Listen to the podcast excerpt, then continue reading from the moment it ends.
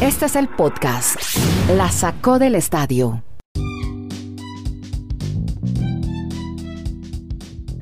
Hola, ¿cómo están? Llegamos al episodio 338 de este podcast. Lo transmitimos streaming desde Chile, Colombia, Estados Unidos. Somos Dani Marulanda, Kenneth Garay Andrés Nieto Molina.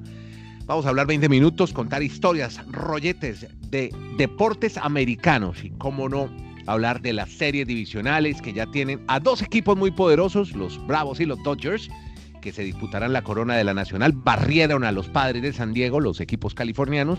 Y tenemos a los Yankees caminando en la cornisa esta noche ante los Tampa Rays. Así que, Marulanda, cuénteme, feliz usted con los Bravos y los Dodgers, ¿no? Además porque están de un rendimiento óptimo. ¿Cómo está, hombre, Dani? ¿Qué tal Andrés? ¿Cómo le va? Pues yo no estoy realmente muy contento, pero sí muy sorprendido por el trabajo de los Bravos de Atlanta. Yo me fijo mucho en cómo arman esas organizaciones y cómo el equipo de los Bravos, después de mucho tiempo de no llegar a una serie de campeonatos desde el año 2001, realmente tienen un line-up que mete miedo. O sea, Freeman, Osuna, Darnot, fueron reclutando jugadores de diferentes equipos y han armado tremenda nómina para enfrentar a cualquier equipo. Y lo que ha sorprendido en estos playoffs es el picheo. De los cinco juegos, en cuatro blanquearon a los rivales. Los, los, rojos no les hicieron ni una sola carrera en los dos juegos y con los Marlins dos juegos en blanco, solo en un partido los Marlins anotaron cinco carreras. O sea, si uno hace las cuentas en cinco juegos de postemporada solo permitieron cinco carreras, los Bravos van a tener un equipo bien complejo para los Dodgers, que sin embargo siguen siendo los claros favoritos para representar a la Liga Nacional en el clásico de otoño. Y otro dato de los Bravos, hay ocho equipos en la Liga Nacional que tienen mayor presupuesto en este momento en pago a jugadores que lo que tienen los Bravos de Atlanta, o sea que es mucho más meritorio me parece esta situación porque los Dodgers sí son el equipo que tienen el payroll más alto en grandes ligas. Siempre hemos dicho que usted se, se ve toda la temporada de los Marlins de Miami. 30 segundos para que nos diga lo que le queda después de la barrida de los Bravos, pero de esta gran campaña que hizo el equipo de la Florida me queda mucha ilusión de que mantenga Derek Jeter esa organización. Hay jóvenes que a futuro pueden desarrollarse mucho mejor, porque es que era una espera de 17 años. Desde el 2003 no veíamos a los Marlins en la postemporada. Obviamente este fue un año muy atípico, pero si mantienen esta base y de pronto uno que otro refuerzo, podríamos tener a los Marlins para seguir disfrutando con ellos por lo menos en playoffs. Hoy esta temporada fue grandiosa para ellos. Bueno, ahora digamos a Garay. Garay, bien, sobre todo los Astros, los veo muy bien. Correa, está jugando muy bien y ahí un poco zafándose de tantas críticas y tantas presiones. Siempre dijimos que esta temporada los Astros iba a ser muy dura, de hecho perdieron muchos partidos en la temporada regular, se resarcieron en la postemporada, de pronto estar sin público les ayuda un poco, Kenny. Un abrazo, Andrés, a usted, a Dani y a todos desde ya feliz eh, fin de semana. Hombre, yo creo que mm, definitivamente son un buen equipo de pelota y lo que hace la pandemia, ya no se habla tanto fue Carlos Correa el que trajo el tema colación de nuevo, pero ya no se habla tanto de lo que sucedió con el robo de señales y demás. Lo cierto es que este equipo termina ganando y ganándole bien a los Atléticos de Oakland, que para mí eran los favoritos ante los Astros de Houston, y ahora podría enfrentarse a los Yankees de Nueva York. Eso es lo que quisiéramos ver. De nuevo los Yankees ante los Astros de Houston. Recordemos que la próxima serie, las series de campeonato, tanto en la americana como en la nacional, van a ser al que gane cuatro de siete posibles. O sea, ya nos estamos metiendo en series más largas, más difíciles.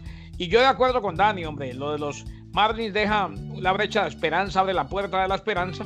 Y además, pues, lo bailado no nos lo quita nadie. Me quedo con la barrida en 2 de 3 a los cachorros de Chicago en Wrigley Field. Bueno, bueno, y Andrés y Kenneth, pero el dato que a mí sí me sorprende más y creo que para todos los amantes del béisbol es lo de los Astros, porque es que en la historia nunca había pasado que un equipo llegara a, definir el título o el banderín de una liga con un récord perdedor en la temporada. Y este año por atípico, pues se dio.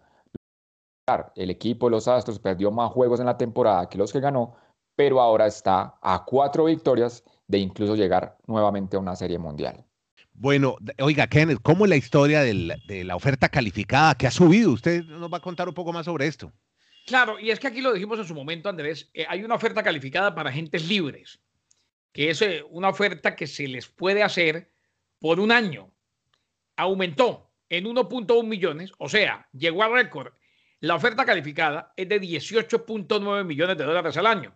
¿Cómo consiguen esa cifra? Bueno, se determina por el promedio de los 125 mejores contratos de grandes ligas de este año. Esta cifra que anunciaron el día de ayer se basa en los salarios completos, o sea, no en los que recibieron prorrateados en esta temporada de pandemia, no, se basa en lo que ganan en una temporada regular en el béisbol de grandes ligas. El precio había bajado por primera vez en 100 eh, mil dólares a 17.8 millones, pero ahora vuelve a ser 18.9. Y vea los que van a ser agentes libres entre otros. Trevor Bauer, Marcus Stroman, Liam Hendricks, eh, José Quintana, el colombiano, Masahiro Tanaka, Alex Colomé, JT Realmuto, un muy buen receptor, George Springer, el de Connecticut, Marcelo Zuna, DJ Lemegio, Nelson Cruz, Diri Gregorio, Marcos Semien y Andrelton Simmons, algunos de los que serán agentes libres y podrán recibir la oferta calificada. Muy bien, se unen al grupo de Dani Marulanda y Andrés Nieto Molina, que también somos agentes libres. No, bueno, y ojo, eh, y ustedes también tienen, o al menos yo con mucho gusto, les tengo aquí entre manos la oferta calificada. Ah, bueno.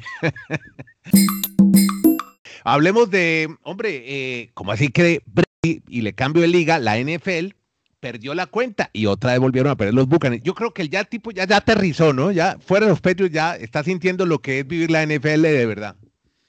Yo espero que este partido lo haya visto Dani Marulanda, porque vea lo que son las cosas. Los médicos también se mueren. Le puede pasar a Tom Brady y le, puede pasar a cualquiera. Eh, nadie es perfecto, ni siquiera el greatest of all time, el GOAT, Tom Brady. Eh, primera campaña con el equipo, primera campaña con los Buccaneers de Tampa Bay y cometió un error mental básico eh, sobre el final ante los Chicago Bears. Por 20-19 terminó perdiendo su equipo. Los Tampa Bay Buccaneers ante los Bears y en la última serie del partido aparentemente perdió la cuenta de los downs, de las oportunidades. Recordemos que la semana pasada Brady se había convertido en el único pasador de 43 años de edad en la historia en haber lanzado para cinco pases de anotación en un partido. Eh, lanzó un pase a la cerrada Cameron Bray, eh, fue cortado por el back defensivo de Andre Houston Carson en cuarta oportunidad y seis por avanzar desde la 41 de su propio terreno cuando faltaban 33 segundos en el reloj de juego. Entonces, al tiempo que ingresaba la ofensiva de los Chicago Bears para tomar posesión de de por downs, o sea, por pérdida de oportunidad y sacar jugada que sentenciara el resultado, Brady se mantuvo sobre el campo mirando hacia su banca y luego a los oficiales y mostró los cuatro dedos, como diciendo, me queda una. No, no le quedaba una. Se había equivocado. Por eso lanzó el pase que lanzó, pensando que estaba en tercer intento y no, era cuarto intento y perdió el partido ante Nick Foles y los Chicago Bears. Nada que le puede ganar a Foles, con el mismo que perdió cuando Foles estaba con eh, los Philadelphia Eagles en aquel Super Bowl de Minnesota.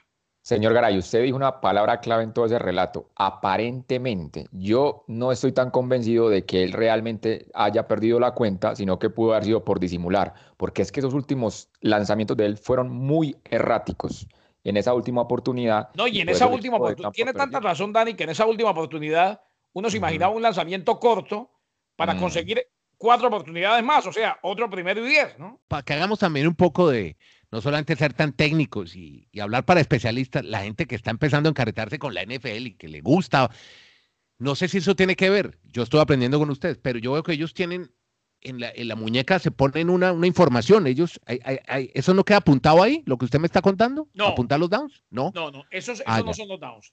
Lo que hay ahí, ah, y, Dani, y, Dani, va a aumentar, o Dani va a aumentar. A complementar. Dani va a profundizar, porque Dani aumenta siempre. Aumenta de sueldo, aumenta de calidad, aumenta de todo. Eh, Dani va a profundizar. Lo que, lo que llevan ahí es un, una especie de, de, copia del libro de jugadas. o sea, de, del libro de jugadas ofensivas. Todo, todo se maneja con, códigos y con jugadas que ellos entienden y ahí pues las sintetizan, las abrevian ah, en frases para sacar la jugada. Es como cuando, cuando estamos en el colegio en estos lugares de América Latina, aquí en Colombia se dice un pastelito, llevar un pastelito ahí en la mano para saber qué hacer. con una diferencia, comprimido, La NFL es legal. sí, exacto, acá es legal, exactamente, es la diferencia para ah, recordar las jugadas que van a hacer. Oiga, pero ¿y no hay nadie que le informe? ¿Ellos no tienen un timpanillo, un radio? ¿No están hablando con el coach? Pero lo que quiso fue disimular el ridículo, porque a él se la cantan también. Él está mm. oyendo al coach. Él tiene los audífonos conectados con, con el coordinador ofensivo. Hombre, no me crean a mí después de 40 años jugando eso, que ellos hayan sido así.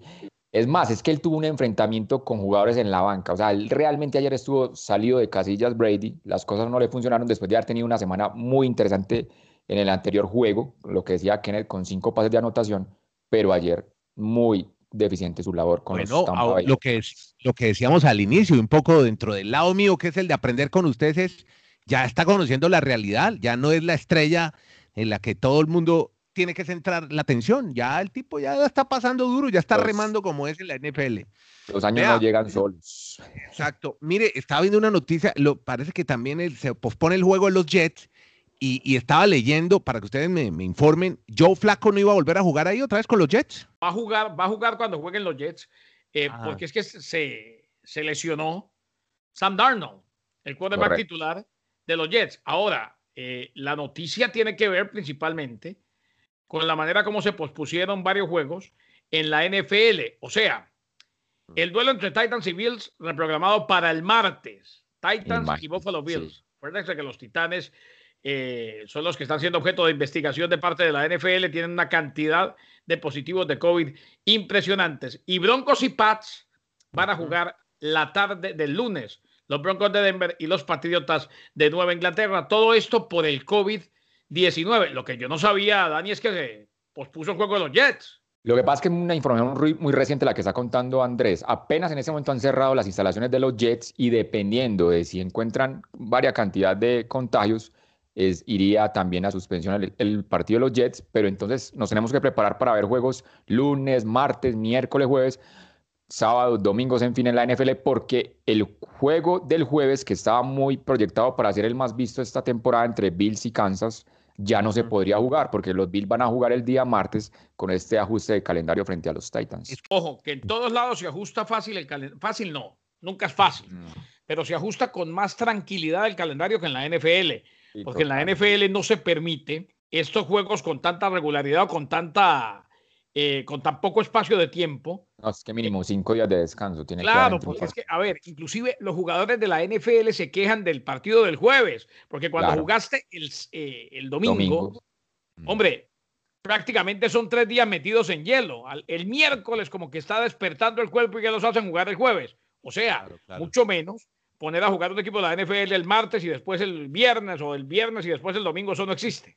El panorama está muy complicado. No sé si los veremos todos los partidos de esta temporada. Pero miren, no, lo de los Jets que justo cuando grabamos el podcast llega esa información aquí a la redacción de, de la sacó del estadio y es que los jugadores se tuvieron que ir a la casa ya. Ya mandaron a todos los jugadores y entrenadores del equipo para la casa por ese presumible positivo de COVID en el equipo de los New York Jets saben que pasó algo igual y ahora vamos a hablar con el Capi en la Fórmula 1 con el equipo de Mercedes. También uno dio positivo. Yo no sé si se vaya a afectar el calendario, ahora no lo, no lo conté.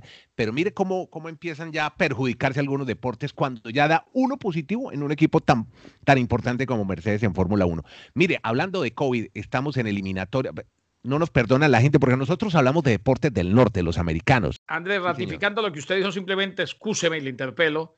Eh, no es un supuesto caso, es un caso. Hay un caso y es un jugador. Ah, perfecto. bueno, entonces ha quedado confirmado. Ya queda confirmado, simplemente los mandaron para la casa y como decía usted y, dice Dani, existe la gran posibilidad de que hoy nos digan que ese partido de los Jets y los Cardinals tampoco se juega. Bueno, no, es que eh, no, le iba a hablar, como decíamos, hablamos desde el sur, pero deportes del norte, pero no podemos alejarnos del fútbol, que está en eliminatorias para el Mundial de Qatar. Y hoy los diarios deportivos, yo estoy en Chile y, hay un escándalo con el árbitro Ever Aquino por un también supuesto penal, porque todavía no hay muchas dudas si hubo no penal a favor de Chile, pero se está hablando de un escándalo mundial. Ya el presidente de la Federación de Chile está pidiendo los audios del bar que conversó el árbitro, que no quiso ver esa jugada de dudosa de Chile. Pero de esa manera, con polémica como tenía que ser, porque así pasa en Sudamérica, en medio de este despelote, decimos en Colombia, este desorden, ha comenzado ya con problemas arbitrales y con Barde por medio. Pero ¿qué más podemos contar de las eliminatorias, Dani? Parece que Argentina no brilló, ¿no? Así haya ganado. En el, primer punto que usted toca de Chile-Uruguay, creo que desde que no se unifiquen criterios, esas jugadas de mano en el área siempre se van a prestar para la polémica. Y con respecto al juego de Argentina-Ecuador, pues a mí sí me llama mucho la atención viendo las estadísticas este detalle. Messi estuvo solo una vez en el área, fue la vez que pateó el penalti y con eso ganó Argentina. Pero dicen los comentaristas que Ecuador se plantó bien en la bombonera, obviamente aquí no había influencia de público, y no hay muy buenos comentarios para la Argentina, pese a que lograron el objetivo, sumar sus primeros tres puntos en esa eliminatoria. Jugó muy bien el equipo de Chile, ha sido muy admirado el juego que hizo Reinaldo con poco tiempo de trabajo y con cinco o seis jugadores que apenas estaban estrenando, aquí dicen clasificatorias. Bueno, aquí en mis cinco segundos de fama con Georgia y con Macedonia del Norte. Este es el grupo de la cuarta categoría que tiene ahora Europa. Y esa final entre Georgia y Macedonia del Norte, que ayer ganaron la ronda semifinal, ustedes hubieran visto la alegría de esos muchachos de Georgia, cómo se tiraban en la cancha, se abrazaban después de ganarle dos 1 a Kosovo, los de Macedonia del Norte y los de Georgia que eliminaron a su rival de Bielorrusia. El 12 de noviembre, el ganador de Georgia o de Macedonia del Norte estará por primera vez en la Euro, que va a ser en el próximo verano 2021 y vamos a ver en qué grupo quedan instalados, pero sería algo obviamente histórico para una de estas dos naciones. Oiga, y Hungría-Bulgaria, ayer yo vi que están jugando un partido muy importante, ganó el final el equipo húngaro. Hungría, Hungría quedó pasa, clasificado a la final de su grupo A, enfrenta a Islandia. El ganador de Islandia o Hungría también accederá a la Euro. Es que ayer, fue pues una, una, ronda de cuatro repechajes, mejor dicho, cuatro semifinales en las cuatro categorías que tiene ahora la Euro. bueno, pues el fin de semana deportivo comienza muy interesante se define el futuro de los Yankees. Juega la selección Colombia también. Hay mucha emoción en nuestro país mientras oyen este podcast. Oiga, usted sabe a propósito que ayer que jugaba Chile salió un rato en la calle en la tarde antes del juego. Y, y me causa impresión un poco que no sé si. Y estaba en una zona comercial donde había mucha gente. Bueno, gente la que puede salir a la calle por el tema del COVID. Pero nadie se pone la camiseta un día de partido, cosa que es muy común en Colombia. La gente en Colombia, cuando juega la selección, todo el mundo se pone la camiseta hasta el policía, si pudiera, se quitaría el uniforme y se pondría la camiseta. ¿No será por aquello de la pandemia? No sé, no sé, pero. yo sinceramente no, lo sé. Yo me imaginaría. O sea, si, yo hubiera sido Andrés Nieto y salgo también allá a la calle en Chile, en un sitio céntrico, me, imagina, me imaginaría que la gente tendría la camiseta puesta. En una zona Yo también. Andrés, yo también me imaginaba que en Chile todos estaban hoy con camiseta de. No, si hay concentraciones. Pero, por ejemplo, yo estoy en una zona donde ya hay restaurantes con terrazas al aire, mesas al aire. ¿Usted cree que ponen un monitor para el partido o alguien está pendiente del partido? Creo que yo, siendo colombiano, lo único que llevo mi celular para ver un poco de Uruguay-Chile a través de un, celular. Pero nadie. Sino aquí en Colombia, las únicas dos horas, donde este país se une y no hay ni polarización política ni nada, es la selección Colombia. Ahora, hoy yo les hago una pregunta y gracias a toda la gente, pero y esta mañana, cuando Dani Marulanda amablemente estuvo con nosotros en El Despertador en Unánimo, eh, se lo preguntaba también. Hoy, con 20 minutos de diferencia, juegan Yankee Rays. El que gane va a la serie de campeonato. Obviamente no le va a quitar al fútbol. En Colombia eh, y en toda Latinoamérica, eliminatorias, o en toda Sudamérica, eliminatorias son eliminatorias y paralizan. Pero es que en Colombia están viendo a Urchela, que también ha ganado adeptos de manera impresionante con lo que ha hecho con los Yankees. ¿Será que más de uno va a estar viendo a Colombia en una pantalla y en el computador a los Yankees? En el Barranquilla y Cartagena sí. Pero exacto, solo, solo, básicamente en nuestra costa caribe. Ahí sí, tiene mucha hinchada, obviamente, el béisbol. Y, no, pero digo yo, no, no ha ganado, no ha trascendido Chela más allá, como están los Yankees, no trasciende su deporte como para que en otro sitio de Colombia la gente lo, haya empezado a seguir. En día eliminatoria o clasificatoria no. no, todavía no tanto. Pero, pero, pero sí había más impacto en la época de Edgar Rentería, que era muy, muy novedoso el tema.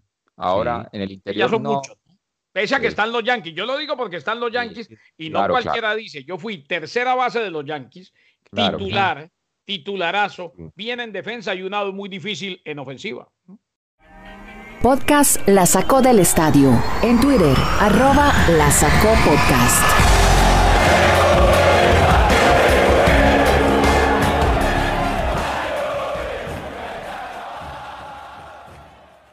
Para el cierre, con el Capi, a ver qué nos cuente qué va a pasar con el Gran Premio de Alemania. El Capi Carlos Rogeles y nuevamente vuelve la acción en la Fórmula 1. Así es, Andy, vuelve y juega el COVID, esta vez en el equipo Mercedes. En principio era un solo caso, pero hoy en la mañana se confirmó otro y se aisló a otros cuatro miembros del equipo por tener contacto con los positivos. Situación que preocupa a Hamilton y enciende las alarmas. Alarmas que también se prendieron hoy con el frío, la lluvia y la niebla, lo que obligó a los comisarios a cancelar las dos prácticas libres de hoy viernes en el Coloso de Nürburgring, uno de los grandes circuitos europeos que vuelve a la Fórmula 1, esta vez con el nombre de Gran Premio de Eiffel. Nürburgring protagonizó tres décadas épicas en la Fórmula 1 en los años 50, 60 y 70 y dejó postales históricas como el recordado accidente de Niki Lauda en 1976.